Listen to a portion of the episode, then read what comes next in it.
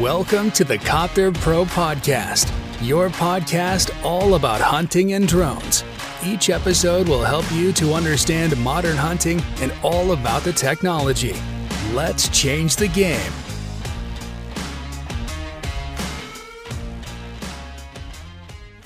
Herzlich willkommen zur neuen Podcast-Folge hier bei Copter Pro.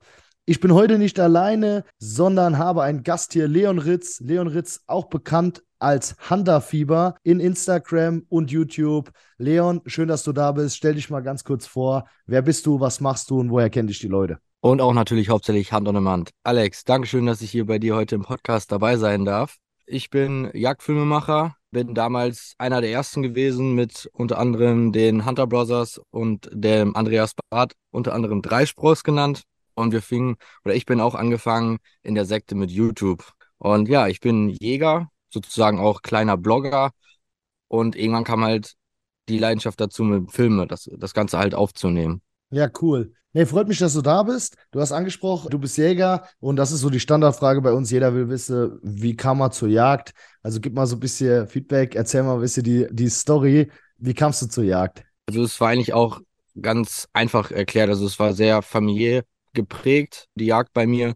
Mein Großvater hat mich schon von klein auf an mitgenommen. Also Jetzt darf man es ja nicht groß an den Nagel hängen, aber ich habe schon die ersten jagdlichen Erlebnisse in jungen Jahren passiert bei mir. Ich bin mit drei Jahren tatsächlich mit auf dem Hochsitz gewesen. Ich war Pirschen, mit, indem ich, seitdem ich acht bin. Also mir wurde das Aufbrechen erklärt. Mit knapp zehn Jahren habe ich selber das Messer geschwungen und habe die erlegten Wildschweine meines Großvaters aufgebrochen und war halt mit Leidenschaft von Anfang an mit dabei. Und das ist mein Leben. Und so lebe ich auch.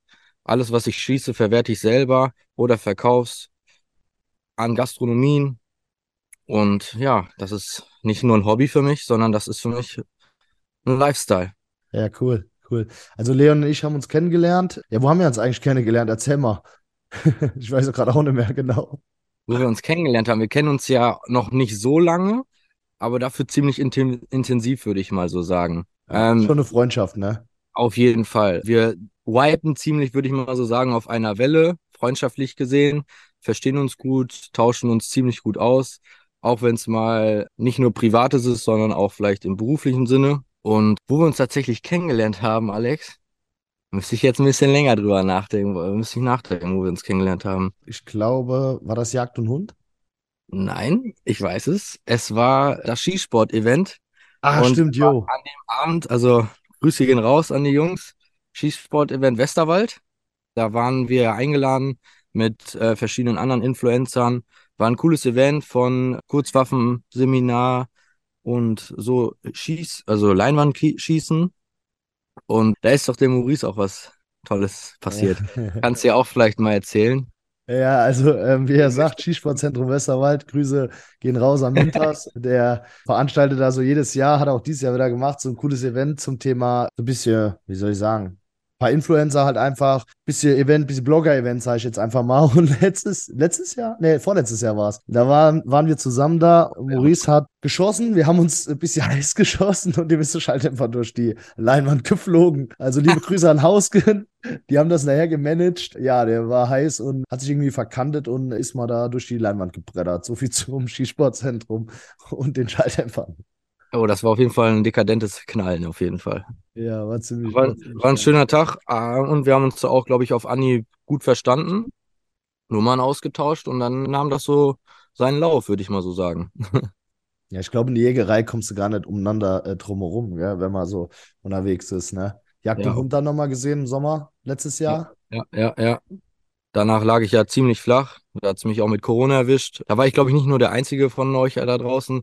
Ich glaube, vielen ging es so. Ich war, ging dann auch bei mir, also ich ging es auch ins Krankenhaus und es war nicht so entspannt für mich an der Stelle, aber äh, toi toi toi, ich bin wieder da. Hunter Fevers back in the business und produziere fleißig für euch dieses Jahr wieder Filme. Bin auf jeden Fall hochmotiviert. ja, cool. Cool. Ne, wir haben auch zusammen gejagt jetzt bei der Drückjagd des Jahres. Ja, erzähl mal so ein bisschen, interessiert die Leute wahrscheinlich. Ja. So, du sagst ja auch einer der ersten Filmemacher. Wie kam es denn zu dem, zu dem Filmemachen überhaupt? Ganz ehrlich, wenn ich jetzt mal wirklich von klein auf an anfangen soll, wie das Ganze sich aufgebaut ist. Ich bin vorher, ich komme ja so Zweitwohnsitz, ich komme aus dem Sauerland, Nähe Winterberg. Und da habe ich so das Downhill-Fahren und Dirtbike und auch im Park BMX-Fahren so zu meiner Leidenschaft gemacht. Und da hatte ich immer eine Kamera dabei und habe dann irgendwann daraus mit einem Windows Movie Maker ganz einfach die Videos zusammengeschnitten und habe das mal auf YouTube hochgeladen. Und dann hat mein Großvater mich auf die Jagd genommen. Ich habe ganz normal meinen Jugendjachtschein gemacht, die Prüfung abgelegt und dann hatte ich so meine ersten paar Böcke geschossen und habe da Spaß dran also gefunden. Also ich habe da irgendwie eine Lücke gesehen, wo ich dachte, hm, jetzt gehe ich nach der Jagd an den Tisch meines Großvaters, erzähle ihm die Geschichte. Und dann irgendwann kam dieser Schalter, Leon, wie wär's, wenn du das einfach aufnimmst mit der Kamera? Erstmal, vorläufig. Das habe ich dann auch mal eine Zeit lang getan. Und dann hatte ich halt immer Videoquellen von Erlegungen, von interessanten Rehböcken, die ich meinem Großvater halt zeigen konnte. Und der hatte da natürlich auch großen Spaß daran. Und irgendwann wurden die Aufnahmen so toll und so viel, dass ich dann irgendwann dazu kam, diese zusammenzuschneiden und dann halt auf YouTube zu veröffentlichen, wo ich mir ehrlich gesagt auch nichts bei gedacht habe. Und die wurden halt ziemlich gut angeklickt, wo dann natürlich die Eigenmotivation stieg an der Stelle. Und ja, es war dann natürlich ein schönes Gefühl, den Leuten irgendwie was zurückzugeben die Leute, die halt vielleicht nicht diese Möglichkeiten haben. Und ja, es hat mir dann echt Spaß gemacht und so ist das Ganze dann halt irgendwie gewachsen. Ja, cool. Ja. Wie viele Abonnenten hast du mittlerweile auf YouTube? Ja, YouTube bin ich jetzt ja tatsächlich raus. Also da bin ich äh, eingependelt, weil dadurch, dass wir ja oder dass wir alle Hand on Demand machen, ist da so ein bisschen, ja, die Motivation ein bisschen verloren gegangen, weil ich das Portal mit Hand on Demand ziemlich gut füllen muss muss man auch einfach mal so an der Stelle sagen, weil wir sind dementsprechend viele Publisher schon geworden. Und ja, da gerecht zu werden, ist schon schwierig. Es ist, ich würde jetzt nicht sagen, dass wir in einem Konkurrenzkampf stehen, sondern aber man muss trotzdem am Ende des Tages sagen, man muss alles geben. Also die Konkurrenz ja, ja, schläft auf jeden nicht. Fall. äh, der, also der Druck ist da. Ich habe da auch mit Gerald noch drüber gesprochen. Ja. Ja, um deine Frage tatsächlich zu beantworten, 8000. Ich sag mal okay. so, hätte ich, da, hätte ich da jetzt meine Filme, die ich auf Hand on Demand ohne Abschluss hochgeladen hätte, dann wäre ich da wahrscheinlich auch bei 15.000, 20.000 Abonnenten, weil wir sprechen jetzt wirklich von einer Inaktivität von, ich würde sagen, knapp drei Jahren. Da bist du ja, glaube ich, auch erst so in der Zeit gestartet und da habe ich schon meine YouTube-Karriere so ein bisschen ja, vernachlässigt, weil ich primär auf Qualität gegangen bin. Und ich habe da dann halt noch mehr reingesteckt an Liebe und ja, das wollte ich den Hand-on-Demand-Zuschauern einfach gönnen. Mhm. Ja, ja, okay, cool. Steckt ja auch viel Arbeit hinten dran. Also ich merke das selber im Video cutten und ja. ich kenne deine Filme. Du hast mir noch ein paar Tipps gegeben. Danke dafür, gell? Kein ähm, Problem.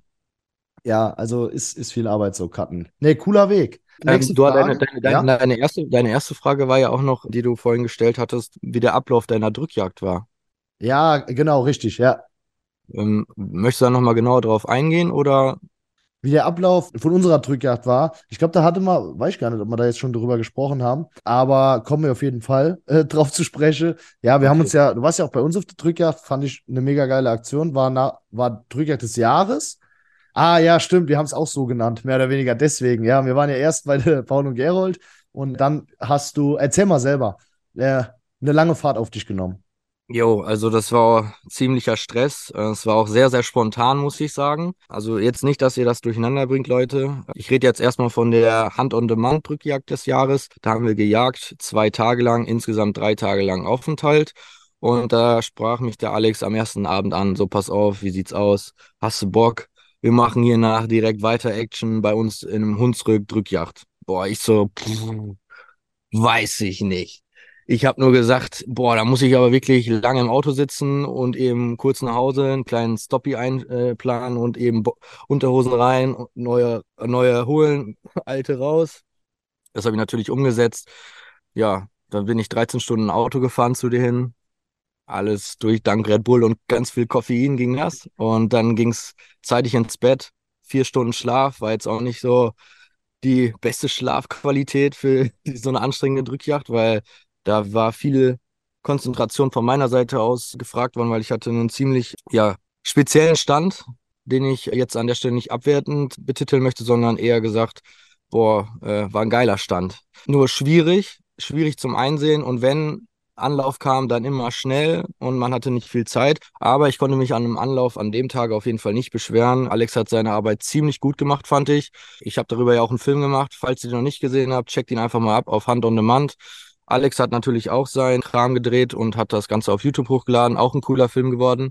Und man sieht da auf jeden Fall in dem Film oder von uns beiden in dem Film, wie perfekt das einfach auch von eurer Seite aus ablief mit dem Drücken der Sauen. Ihr müsst euch vorstellen, Leute, das ist kein einfaches Brot, da auf knapp 400 Hektar Schwarzzaunhecke da die Sauen rauszudrücken. Das ist wie Sauen aus dem Mais, aus einem großen Maisschlag drücken. Wenn man einfach die Lufträume hat, dann schieben die Sauen sich rechts und links an den Hunden und an den Treibern wieder vorbei und dann laufen sie wieder in die verkehrte Richtung. Also das ist schon echt heftig, was sie da gemacht haben.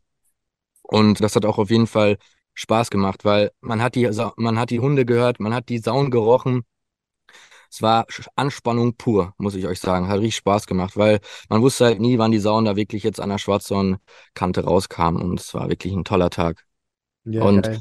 zu der, zu der, zu dem Ablauf von Aufbrechen, da habe ich mich natürlich auch bereit erklärt, weil das äh, lasse ich mir nicht nehmen bevor da fünf Leute die Hände in die Tasche packen, packe ich lieber an, weil da ist es, da liegt dann halt auch kein Tier mehr für mich, sondern liegt dann auch ein Lebensmittel an der Stelle, was so schnell wie möglich äh, verarbeitet werden muss. Ja, cool. Und ja, das war aber trotzdem auch alles super strukturiert und am Ende des Tages, was mir auch immer ziemlich wichtig ist, wurde dann auch das Jagdhorn ausgepackt und traditionell verblasen. Und am Ende der Jagd gab es auch noch ein schönes Schlüsseltreiben. Darf ich da schon was zu erzählen zu dem Schieß los, du, alles gut, erzähl. Also was ich ziemlich cool fand, ich habe das erst einmal davor so kennengelernt, wo Leute sich wirklich den Aufwand, wo Leute den Aufwand getrieben haben.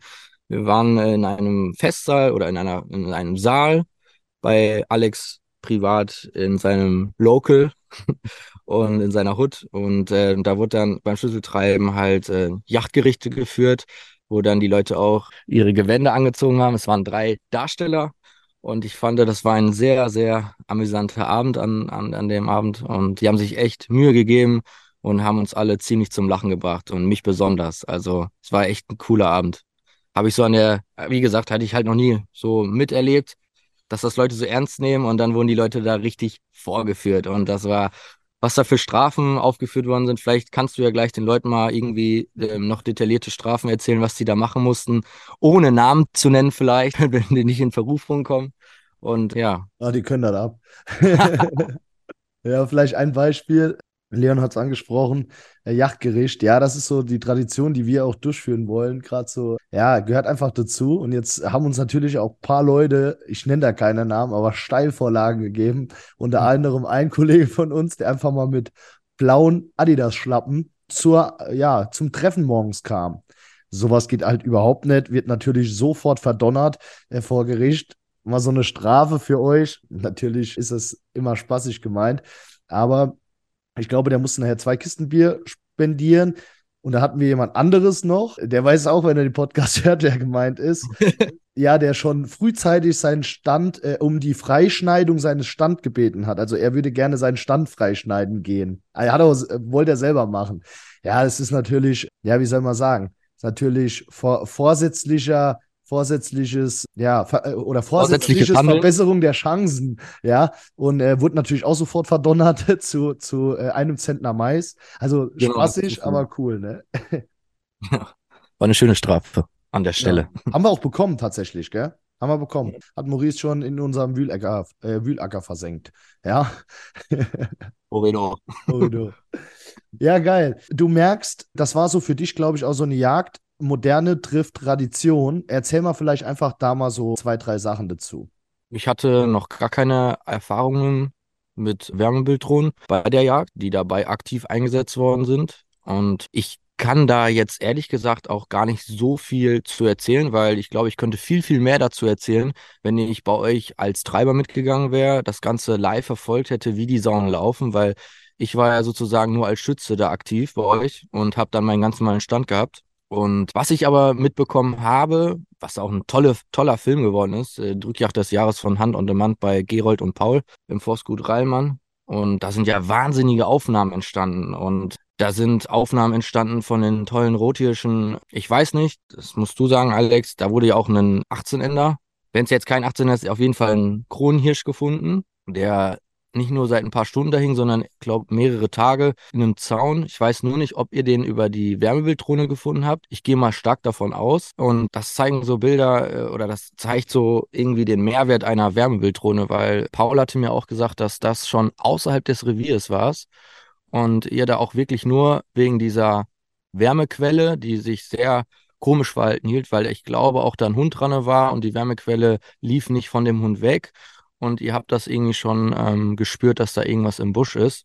Und da, dadurch, dass ich ein äh, passionierter Rotwildjäger bin und auch meine Hirsche liebe und pflege, ging mir das auch ziemlich nah. Und wie Paul da reagiert hat, einfach nur arschgeil, muss ich sagen. Also bin ich auch sehr, sehr stolz auf ihn, dass er da so gehandelt hat, weil ich sag mal so, er liebt das Rotwild genauso wie ich. Wir wipen auch auf einem, also Paul und ich sind eigentlich gleich von den Gedankenzügen her und das hat mich auf jeden Fall sehr glücklich gemacht, weil viele Jäger da draußen hätten einfach den einfachen Weg genommen und hätten den Hirsch mit dem Messer genickt oder hätten da eventuell dann mit der Kugel totgeschossen.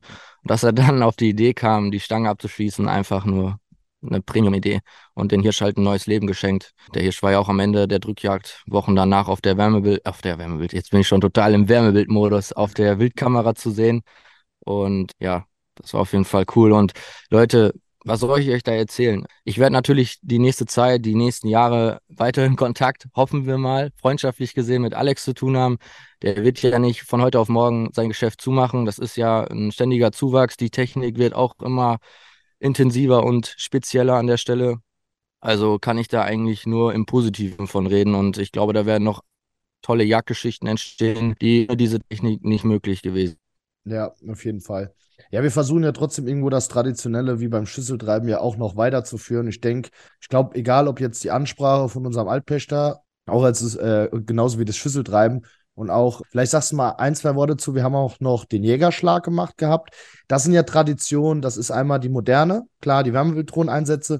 Aber auf der anderen Seite haben wir natürlich auch das Thema Tradition. Kam die Tradition zu kurz? Das ist eher die Frage an dich. Bei uns auf die Yacht jetzt. Boah, habe ich nach der Jagd schon zu viel Bier getrunken? Ich, von welchem Jägerschlag sprichst du da gerade? Also wir haben eine eingeladen, die die erste Sau geschossen hat. Kannst du dich noch erinnern? Mm, gerade tatsächlich nicht. Ist auch nicht jetzt böse gemeint. Nein, nein, alles gut. Alles gut. Wir haben äh, vielleicht für die, für die Leute, ja, war, war ähm, ein anstrengender Tag, muss man sagen. So, Leon, 13 Stunden Auto, langer ja. Yachttag. Wir haben über ein Gewinnspiel bei uns über Instagram, ich sage jetzt mal einen Platz. Ah, doch, stimmt, jetzt hat's Klick gemacht. Doch, jetzt ja. hat's Klick gemacht. Ich konnte mich wieder an ihr Gesicht erinnern, im Saal, genau. Doch, nein, kam gar nicht zu kurz, war alles passend. Ähm, okay. Ähm, ich wusste noch, wie, wie, jetzt habe ich die Frau wieder vor Augen war auf jeden Fall ziemlich am Strahlen im Gesicht und man hat ihr auf jeden Fall ziemlich das Jagdfieber angesehen, auf jeden Fall. Also ich konnte mich so ein bisschen in ihr wiedersehen und habe dann so, so ein kleines Déjà-vu an der Stelle gehabt. Ich sah mich so, wie ich so mit 14, 15 auf Yacht ging und die gleichen Augen hatte. Die habe ich natürlich jetzt immer noch, aber das war einfach wunderschön. Leute, die gerade ihren Yachtschein gemacht haben und ja, einfach dieses Jagdfieber auch so spüren wie ich, weil ich bin ein sehr, sehr emotionaler Mensch an der Stelle. Also was die Jagd auf jeden Fall angeht. Und deswegen, also die Jagdtradition ist da nicht zu kurz gekommen bei euch auf der Jagd. Und das ist einfach ein Must-Have an meiner Stelle, weil wir sind die Generation, die die neue Generation sozusagen einarbeitet, übernimmt. Und ich finde, dass die gewisse Tradition bei dem Hobby Jagd oder von meiner Seite aus ist es ja ein Lifestyle, einfach dabei bleibt, weil das ist einfach schön. Und für mich ist auch nicht mit Jeanshose auf Jagd gehen oder so, sondern für mich ist auch Jagd ein Dresscode. Wie auch in Musikrichtungen zieht man sich auch dementsprechend an. Oder als Motorradfahrer geht man ja auch, nicht als Rennfahrer geht man ja auch nicht mit einer Jeanshose da rein, sondern mit einer Lederkombi. Mhm. Wenn ihr versteht, was ich meine. Also man entscheidet sich ja dann schon sozusagen für einen kleinen, für eine kleine Lifestyle-Veränderung. Und ich finde, das, das gehört sich einfach so. Und ich würde es ich würd's toll finden, wenn das, wenn die Leute, die das jetzt hören und die Jagdschein interessiert sind oder Jungjäger sind, dass sie das auch so aufrechterhalten, weil das wäre so in meinem, in meinem Sinne. Das wäre schön.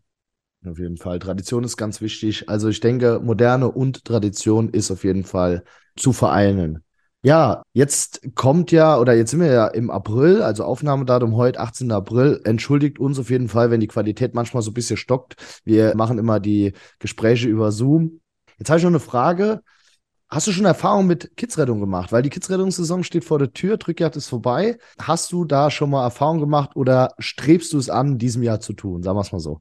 Also Kidsrettung habe ich natürlich schon ganz, ganz häufig gemacht. Also das ist immer ein Riesenspektakel mit der ganzen Familie. Da gehen wir wirklich ganz oldschool-mäßig vor, dass wir da in Reih und Glied gehen, wie bei einer Treibjagd mit der Flinte. Und ja, wer suche, der findet. Wir haben immer so im Schnitt, wir haben da unsere bestanden, äh, bekannten Wiesen im Niederwildrevier. Ich habe ja ein Niederwildrevier und ein Hochwildrevier, falls ihr das nicht wisst. Und im Niederwildrevier sind wir da eigentlich ziemlich intensiv am Suchen. Und im Hochwildrevier machen das dann halt die Jagdaufseher von mir am Anfang, wo wir das noch nicht so zu Herzen genommen haben, da sind wir dann zum Beispiel nur einmal rübergegangen. Da ging dann mal auch, muss man ganz ehrlich sagen, immer ein Kids für drauf. Es ging leider durchs Mähwerk. Die Technik der Landwirte, die da auch mähen, also sind nicht so die modernen. Und ja, dadurch habe ich es mir dann zu Herzen genommen, ja, dass man dann so Vergräbungen macht mit Plastiktüten, mit irgendwelchen Aufstellern, dass die da halt ihre Kitze an dem ähm, Folgetag da nicht reinlegen. Das macht man dann immer kurz vorher. Also weil die Tiere sind halt auch nicht doof. Wenn man das zwei Wochen vorher aufstellt, dann gewöhnen die Tiere sich da auch dran, wie wir Menschen auch sind. Wir sind halt Gewöhnung, Gewöhnungstier in, an der Stelle und dann hat man auch dadurch keinen Erfolg. So bin ich da früher so vorgegangen. Ja, und zu dem Thema, ob ich da vielleicht mal was verändern möchte, gerne. Da habe ich ja mit dir schon drüber gesprochen, dass ich mal so eine Drohne von dir mir gerne mal ausleihen, ausborgen möchte und um einfach mal so die Erfolgsquote zu sehen, ob da man oder ob da wirklich ein Unterschied ist. Ich kann mir vorstellen, dass mich dadurch eine Menge mehr Arbeit einsparen kann, dadurch, dass ich ja seit kurzem, seit knapp zwei Jahren eine ziemliche Pollen- und Gräserallergie habe, also wirklich heftig mit Asthma verbunden, so entspannt da draußen. Also ist für mich auch immer eine Qual und mittlerweile hel helfen auch keine Tabletten mehr. Also bin ich bereit, eine Immuntherapie wahrscheinlich einzuführen, weil Mai, Juni, Juli sind schon die schönsten Monate im Sommer zum Jagen, muss man einfach mal so sagen. Ne? Und im Juli ist es ja auch schon so weit, dass es da noch am Blühen ist und August lässt es dann langsam nach. Ich glaube, dass die Rettung ziemlich interessant dieses Jahr wird. Mit deiner Drohne, die wir dann mal ausprobieren dürfen. Und ich habe richtig Bock darauf. Das ist für mich so Öffentlichkeitsarbeit an der Stelle, einfach mal den außenstehenden Leuten zu zeigen, was wir Jäger machen, dass wir nicht nur Tiere erlegen und äh, selber verwerten, sondern auch ganz großer aktiver Tierschutz dahinter steht. Und ja, ich glaube, da bin ich mal wieder bereit für so ein YouTube-Video ähm, an der Stelle. Also ich will hoffen, dass ich das umgesetzt bekomme und dann könnt ihr euch auf jeden Fall dieses Jahr auf ein richtig freshes Kids-Rettung, Kids-Rettungsvideo auf YouTube freuen. Okay, cool. Äh, come, come back auf YouTube, würde ich sagen, ne? Äh, coole Geschichte. Ja, Mann, jetzt ist es, jetzt ist es Debüt. Ja, ja, ja. Debüt, Debüt mit einer Wärmebilddrohne im Kidsrettungsbereich, auch geil. Nee, super. Ich würde sagen, die Kidsrettungssaison, also nach der Kidsrettungssaison, beziehungsweise wenn Leon die ersten Tests gemacht hat, ja, gehen wir auf das Ganze einfach mal nochmal ein. Wir sehen uns ja jetzt demnächst auch schon wieder, 1. Mai, Maijagd. Jo. Da freue ich mich auf jeden Fall drauf. Da hat der Alex ein Bockjagdwochenende geplant. Ja, vielleicht ja nehmen wir euch, vielleicht nehmen wir euch auf äh, YouTube auf jeden Fall noch mit. Also, wie Leon äh, ja die Kidsrettung nachher abschneidet und wie wir das Ganze für ihn vorbereiten, beziehungsweise was für Erfolge er macht, das machen wir auf jeden Fall in einer neuen Folge. Leon, ich bedanke mich erstmal, dass du hier warst und würde sagen, wir beenden hiermit die Folge und machen einfach nochmal eine Folge da draus, wenn die Kidsrettungssaison ja im Gange ist, beziehungsweise wenn du die ersten Erfolge gemacht hast. Was hältst du davon?